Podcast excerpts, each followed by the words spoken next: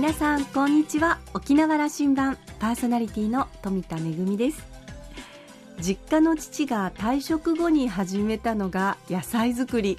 家庭菜園と呼ぶにはちょっと大きいんじゃないかというぐらいいろんな野菜とか果物を育ててるんですが、まあ、ゴーヤーとかナーベーラーの夏野菜は割と毎年あのよくできてるんですけれどもフルーツのですね中でも特にマンゴーがなかなか難しくてですね実はここ2年ほどあんまり実がつかなかったんですね。で去年なんかあのちょうどいいぐらいになった時に今台風で落ちてしまいまして緑のマンゴーなんかを漬物にして食べたりしたんですが今年はですねあのどうやら台風を乗り越えて美味しいマンゴーがもうすぐ食べられるんじゃないかなと思って楽しみにしております。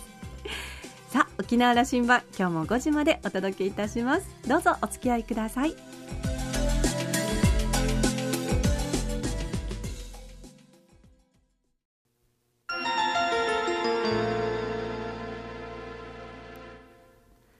那覇空港のどこかにあると噂のコーラルラウンジ。今週は龍谷大学経済学部教授の松島康勝さんとラウンジ常連客で沖縄大学地域研究所特別研究員の島田克也さんとのおしゃべりです。松島さんは1963年石垣島生まれ。南大東島与那国島そして沖縄本島の那覇で育ちます。那覇高校卒業後早稲田大学政治経済学部経済学科を卒業。早稲田大学大学院経済学研究科博士課程履修単位取得。その後グアムにある在ハガンニャ日本国総領事館や在パラオ日本国大使館において専門調査員として勤務。東海大学海洋学部海洋文明学科助教授を経て現在は龍谷大学経済学部国際経済学科の教授を務めていらっしゃいます。また琉球民族独立総合研究学会の共同代表や NPO ゆいまーる琉球の自治の代表も務めていらっしゃいます。さまざまな著書がある松島さんと島田さんのお話をどうぞ。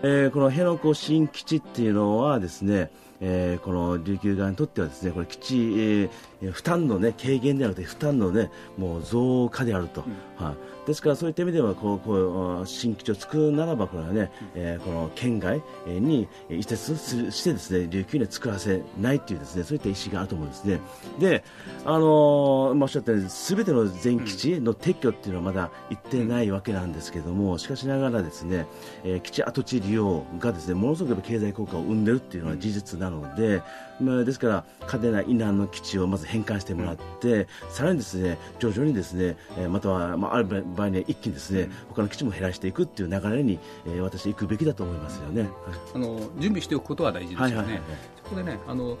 今の沖縄県と日本政府、あるいはそこに先にいる米国との交渉の話ですけども、はい、今の話が僕はキーになってくると思っていて、そもそも沖縄はこの普天間というものをどうにかしてくれというのが主張であって、うん日本政府はそれをあの緊急の危険除去が先決なんだと言ってるんだけど、うん、それはそれなんだがとにかく沖縄から県内移設はだめだと、どうにかしてくれと。ここだけを言ってるんだが、それがだめだと、次沖縄が何をあのカードとして出してくるかは、これ全面撤去をじゃあ要求するかという話になってくると思うんです。嘉手納に対する反対運動が始まりますよという話だと思うのでこれからの日本政府と沖縄との交渉を松島さんどう見てまあ、まさにそうですよね、はい。えー、このこれはですねこの普天間の代替施設ではなくてですね、うんえー、飛行場のみならず軍港もできると、うん、弾薬庫もできると、うん、まさまあ、しかもその基地は200年も持つと。未来ある意味で未来永劫ですね米軍、えー、琉球米軍基地の、ね、島にするっていうですね意思を出してるわけですね、うん、えー、米軍、えー、アメリカ政府。危険状況と言いながら、ね、言いながら、まあ、そういうふうなですねある種のインチキですよね。それを本当に無理で押し通すならばですねもう琉球はもうすべていらないという話になると思います。なると思いますあのこれはアメリカが一番嫌なはずでね、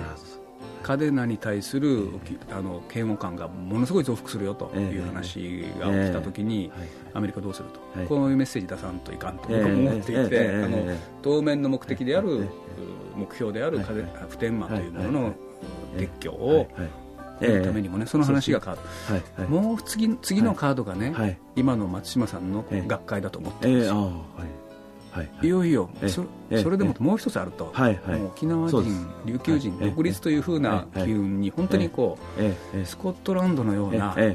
あのぐらいの割合での反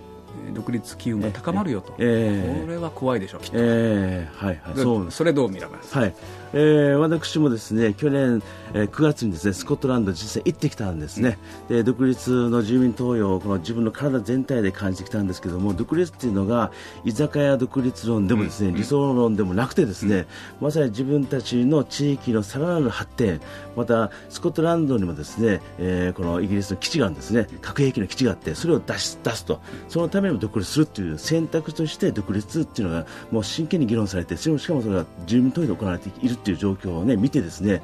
で独立という議論はもうです独立の選択肢で留基準を持っているということですね。でそのそれはですね、えー、国際法ね、国際的な法律の中にもですね、えー、人民の自己決定権保障されていますので琉球人もですね住民投票してですね国連の監視下で住民投票してですね独立の、えー、関数をで賛成で独立を選ぶことができると思いますね。去年の9月に松島さんスコットランドに行ってきて、えーはい、あそこの現場に立ち会って、はい、体が震えたんでしょう、えー、震えましたね、はい、想像、えー、あの浮かぶようですけども、はいはいはい、まさにそうなんです、あの琉球と同じくスコットランドの国だったんですね。それが1707年ですね、まあ、イギリスにある種併合って言いますかですね、一緒になってですね、それからまあ300年後ぐらいにですね、えー、新たに、改めて独立しようという話になっているわけです。琉球も1879年までは国でした。ね、百数十年後、現在ですけれども、さらに同じようにですね、独立を問うということは可能であります。ね、世界的なこれ常識だと思いますね。はい。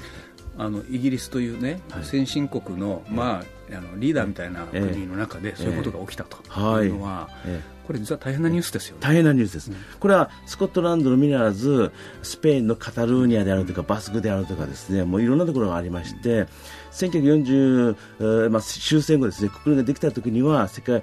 加盟国は50だったんです。現在は200なんですね。つまりそれが多くの国が増えているわけですね、はい、ですから独立運動っていうのはもうずっと続いていますので琉球人もですねやろうと思えばですね独立を実現することができると思います。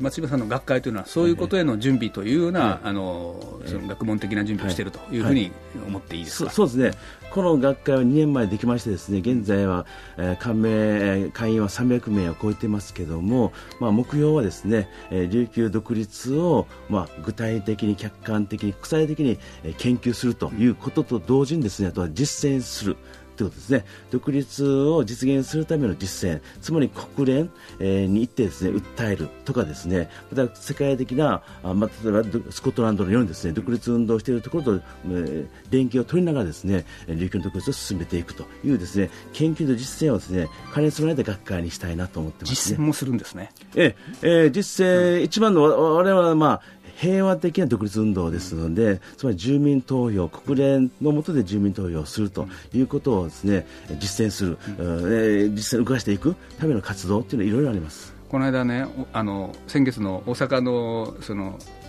うん大阪都構想で敗れ去った橋本徹知事が、知事や市長が、あの敗北宣言の時に言いましたね、あの民主主義でよかったねと、えー、ここまであの、持ち上げてガーッとやって、負けたら普通命ないよねと。松島さんも、あの時が時なら、もう早々に拘束されてますよね。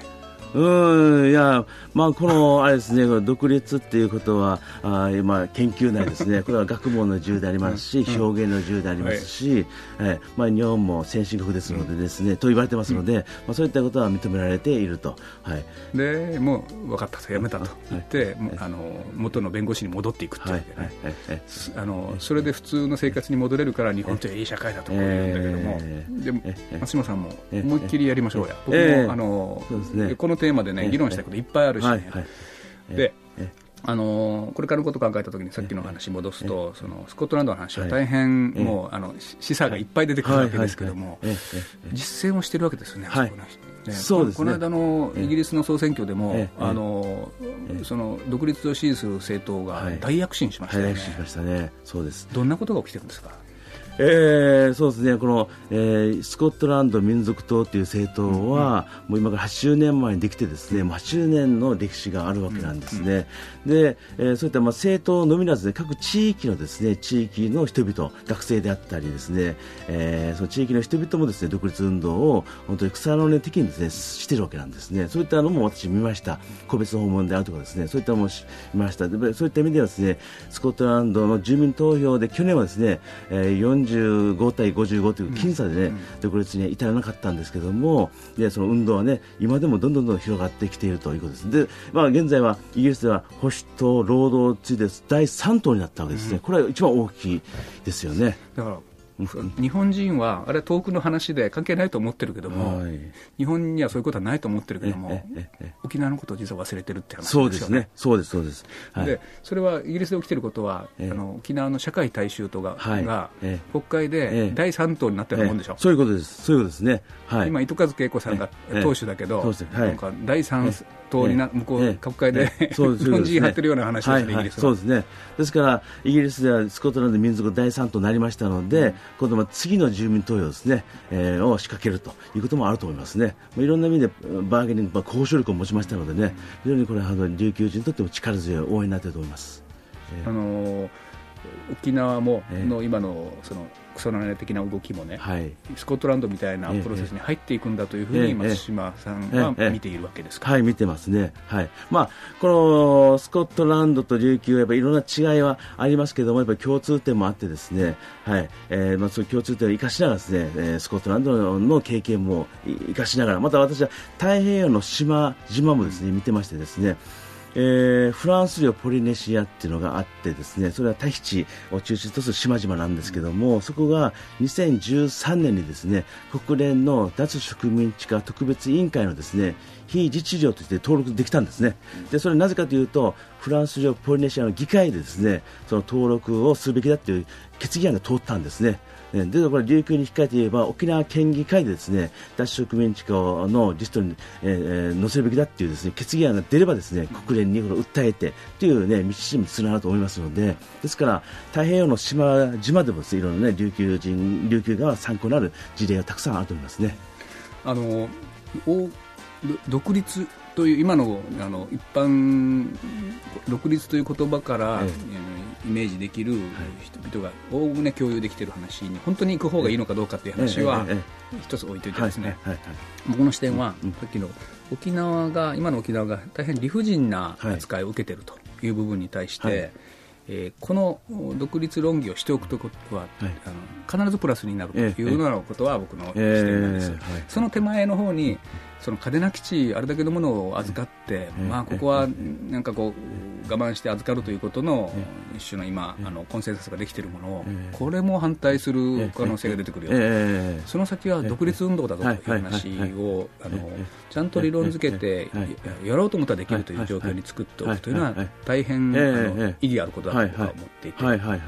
僕はその視点なんですが。なるほど。ですから琉球はもともと国でしたからね、国でしたからもともと日本ではなくて国でしたので,、でそれが琉球併合によって潰されたわけですね、そしてね、えー、ステージの島にされたりとかですねいろんな意味で犠牲が今でも押し付けられていると。であるならば独立今からねまた準備してですね、えー、かつての大交易時代の大琉球ねそういった琉球のような国にねするための準備を今から始めてですいざとなったらこれを実現すると、というようなですねことは、えー、リアルポリティクスの一つの手段とやるべきだと思いますね。あのーそういう発想場であると、なんか意識としても覚醒されるんでね、あの議論がこう楽しくもなるしね、はい、やるあのやる気も出てくるんで、もし、ただね、もう一つの反面、あの53年の人生の中で、松島さん、これ見たことないとおっしゃった先ほど、はい、えー、とあの、私が、うん小学校5年生の時に日本復帰を迎えるわけですけど、それ以前に本土に渡る時にはこれで持って行ってたわけですよ、琉球列島高等弁務官が、はい、あの島田克也が日本国に渡ることを証明すると、はいはいはい、それで今の我々日本国のパスポートがこうあるわけだけども実はこれねあの時に思ってるのは子供ながらこの日本国のパスポートがあるというのを親たちが喜んでるもんだから私もすごく嬉しく感じてるということを記憶に強く刻まれてるんですよ。これ本当になくしていいかという話がね多くのコンスなんていうかな緊張するとかそういうことね。そこまでの議論に入っていくのかと。はいはいはい。まあ、あの復帰前はですね、やはり米軍統治下でその時の琉球というのは憲法がなかったわけですよね、うん、人々の人権を守る、しかし日本には9条を代表とする日本国憲法があってですねそれそういうの日本国憲法がある日本に帰ればですねもう本当に、えーね、米軍の暴力を守ってくれると思っていた。そして日本国の象徴である一つのパスポートですねに対する憧れもあったと思うんですがしかしこの復帰して43年ですねまだ74%米軍に押し付けられているということでやっぱ日本に対するですね期待とかですねそうやって非常に失せてですねやっぱり自分たちで国を作って自分たちでパスポートを作ろうよというふうな機運を持つ人が今少しずつ増えてきてるんじゃないでしょうかね。うん、あの確かに1972年の日本復帰というのは、えーあのまあ、パスポートを持つためにということではなくて、日本国憲法に変えるという意味だったわけで、その憲法がどうもないがしろにされているというんであれば、それは話が違うということは、多くの人が考えるかもしれません、ね、はいはいはい、そうですですから琉球人もですねどんどん自分たちの憲法をですね今から準備して用意していくと、それ自分たちで守っていくと、そうしなければですね本当に日本政府が日本国憲法を変えていく、救助をないがしろにしていく、または、ね、集団的自衛権ですね。それをですねもうどんどんどんどん進めていますよね。そうなるとまたは琉球が戦場になる可能性が大いに高まりますのでもう早めにやっぱり独立してですね、えー、平和な国になった方がいいと思いますね。そうですね、あのやはりこの琉球独立学会っていうのはですね、うん、あの琉球内での活動、うん、つまり琉球独立っていうのは非常に具体的な選択肢なんだっていうですね意見を持つ琉球人をどんどんどん増やしていってですねそして独立を問う住民投票が行われた場合ですね過半数を回るようにしていたいいきたいっていうのがありますね。それと同時にですね、えー、国際的な活動ですね、えー、グアムであったりですねスコットランドであったりとかいろんなですね独立を求めている地域の方々とですね、えー、研究交交流、また情報交換をしてですね、いくということと、あと国連に実際行ってですね、独立に関するですね、え会議に参加していくと、また、えー、宣言をしていくと、そういう国際的な活動もですね、どんどんどんどん進めていきたいと思っております。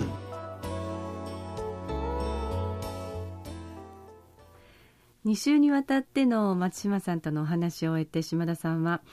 えー、昨年11月に尾長県政を誕生させて以来沖縄大きく舵を取っりましたと、えー、尾長知事にとって公約である普天間基地の沖縄からの撤去を実現するための奥の手のカードとして、えー、沖縄独立論を研究してその気になれば可能になるということをシミュレーションしておくことは戦術的にありだと。沖縄を無視するのであれば独立するぞと我々の覚悟も問われることになります、えー、2022年の日本復帰50年の頃にはもしかしてそんな議論になってるかもしれないなというそういうことでしたけれどまあ2週にわたってちょっとドキドキするようなお話もたくさんあったんですが私はあのスコットランドのお話がとても印象的でしたね。ちょうどあの去年の住民投票の直前にスコットランドで舞台の公演をしていたということもあってあの、まあ、住民投票で独立はしないということになりはしましたけれどもでもあのそこでさまざ、まな議論がなされそしてあの実際には、まあ、自治権が拡大していくことになりあの、まあ、議席も増やしていき、まあ、交渉力がアップしたということもあるので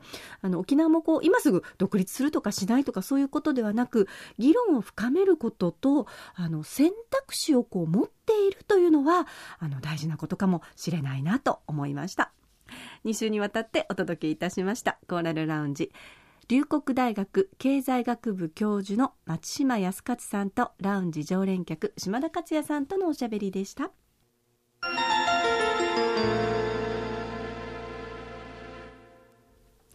めぐみのあしゃぎだよりのコーナーです。え、来月7月になりますと、え、私が脚本と演出を務めさせていただいておりますボトルメールという、え、作品で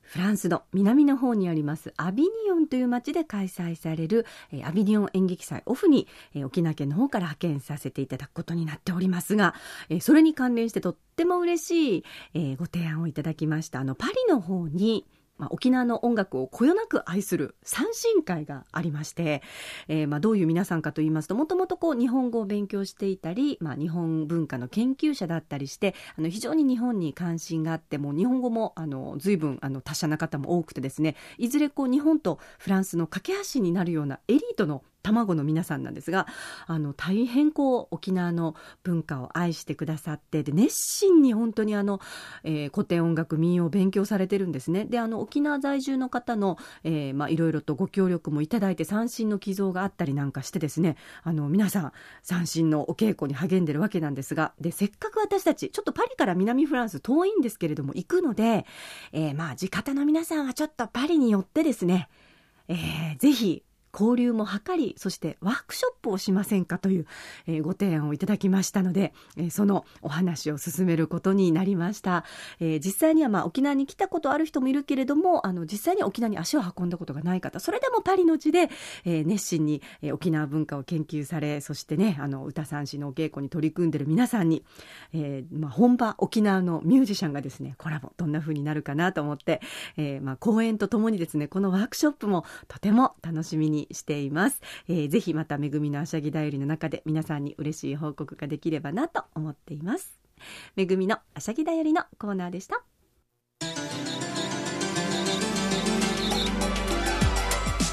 沖縄羅針盤のこれまでの放送はポッドキャストでいつでもお楽しみいただけます。ラジオ沖縄もしくは沖縄羅針盤と検索してホームページからポッドキャストでお楽しみください。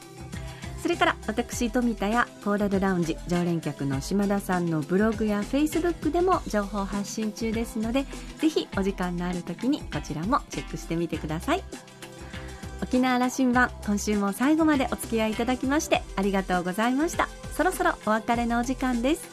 パーソナリティは富田恵でした。それではまた来週。